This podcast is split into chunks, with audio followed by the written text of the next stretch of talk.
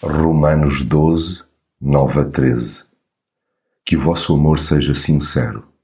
Detestem o mal e pratiquem o bem. Amem-se como irmãos e ponham os outros sempre em primeiro lugar. Trabalhem e não sejam preguiçosos. Sirvam o Senhor com dedicação e fervor. Sejam alegres na esperança que têm. Tenham coragem nos sofrimentos e nunca deixem a oração repartam com os crentes necessitados e recebam bem os que procuram hospitalidade. O amor quer-se sem máscaras. Como tal, a hipocrisia é uma feroz inimiga. Daí ser crucial para o cristão combater toda e qualquer espécie de fingimento. Nada melhor que começar por não dar tréguas ao mal.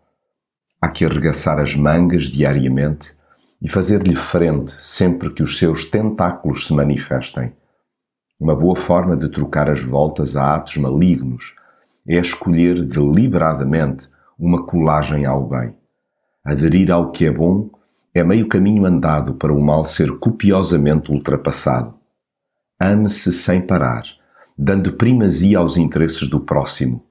Estugue-se o passo sempre que os outros estejam em aperto não se permita que o amor oxide, a ponto de ser a letargia a olear decisões. Importa sim ser célere na expressão de afetos, fervoroso no espírito e humilde no serviço a Deus e aos homens.